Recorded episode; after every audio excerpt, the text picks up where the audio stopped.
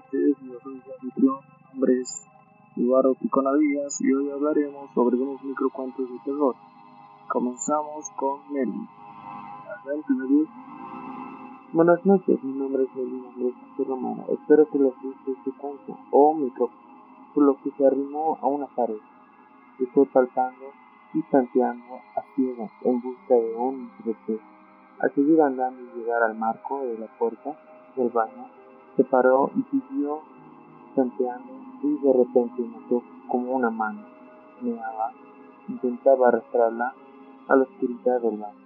La niña logró apartarse y fue llorando a su abuelo. Desde entonces a la niña está en tratamiento psicológico. ¿Qué pasó si solo estaban ellos en la casa y la abuela estaba en el salón cocina? Gracias por escuchar nuestro cuento y nos vemos. Antes de nuestro cuento, vamos a pasar a dar las opiniones del público.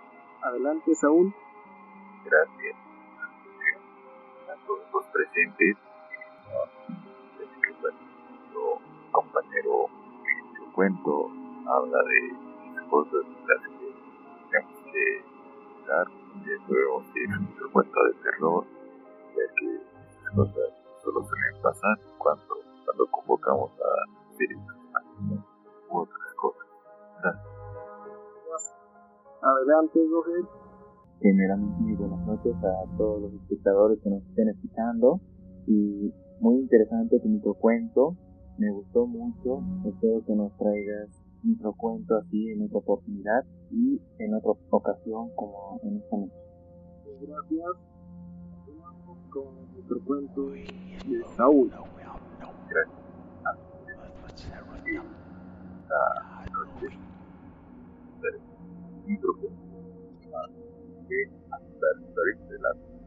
dará que pensar sobre todo esta noche antes de ir a dormir. Hace un tiempo, una amiga mía y yo decidimos hacer espiritismo por primera vez, ya que nunca antes nos habíamos atrevido a hacerlo. Llamamos a otras dos amigas para que nos acompañen, ya que me habían dicho probablemente con solo dos personas sería más difícil Nos costó trabajo convencerlas, pero al final se dieron. Lo preparamos todo y un poco asustadas comenzamos a hacerla durante la sesión de las compañeras a las que habíamos llamado Yo me voy aquí, en una tontería de la Wii. Nosotras nos asustamos un poco y decidimos usarlo para otro. Al cabo de un días, la compañera que había ido llamó a mí diciéndome que de camino a casa, después de haber ido a estudiar a la biblioteca, al pasar por delante de una cantina que hay cerca del lugar, una de había pedido jugar con Mi amiga le dijo que no podía, que tenía prisa por llegar a su casa. Y a todo la niña comenzó a llorar con la de Mi amiga salió de ahí corriendo y al llegar a su casa fue cuando me llamó. Hasta ahí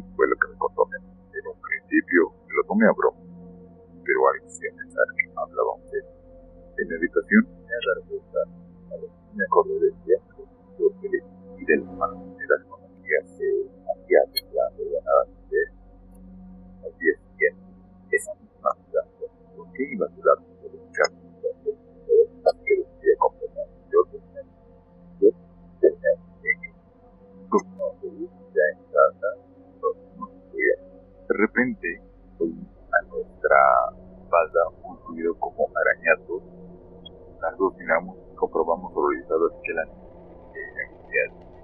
estaba sentada sobre la cama. La puerta, observé que mi estaba, pero yo estaba esperar. Un rato después, la policía llamó a mi casa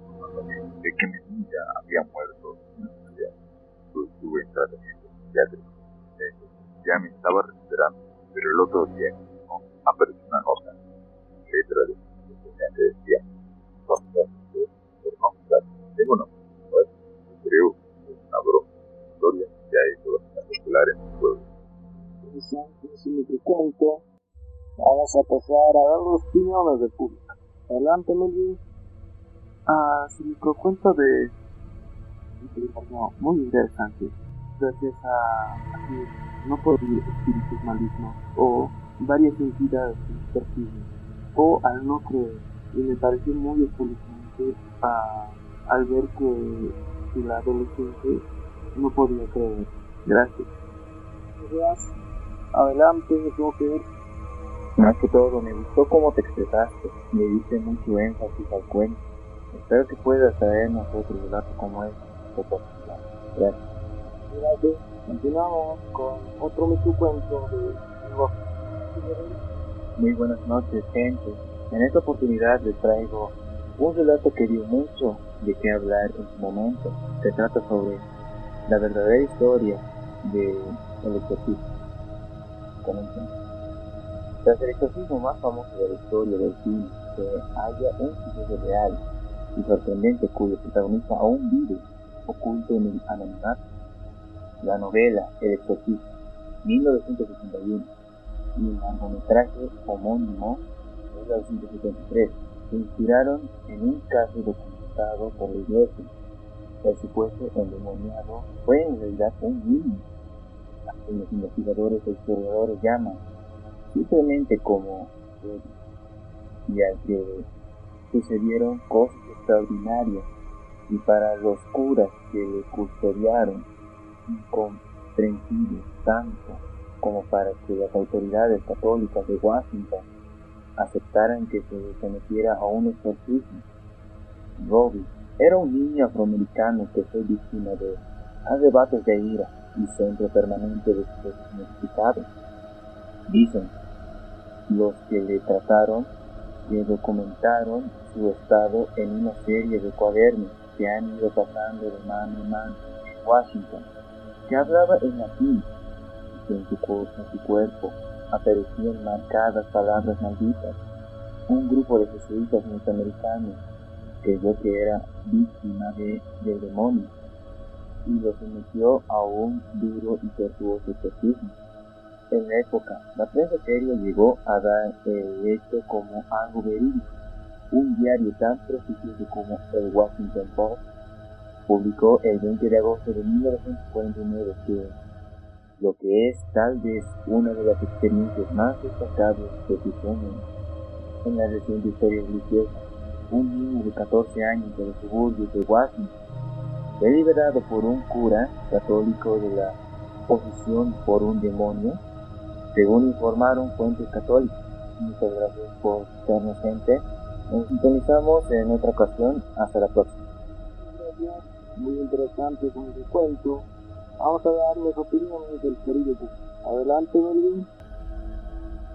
Pues me pareció muy interesante en cuanto, aparte de las películas que vimos en los conjuros, este nos cuenta la verdadera historia. Y vemos que fue muy interesante y también que no todo es entre películas, sino en la realidad que vive. Gracias. Gracias. Hemos llegado al final del programa. Saludos a los espectadores. Que tengan buenas noches. Hasta otra oportunidad.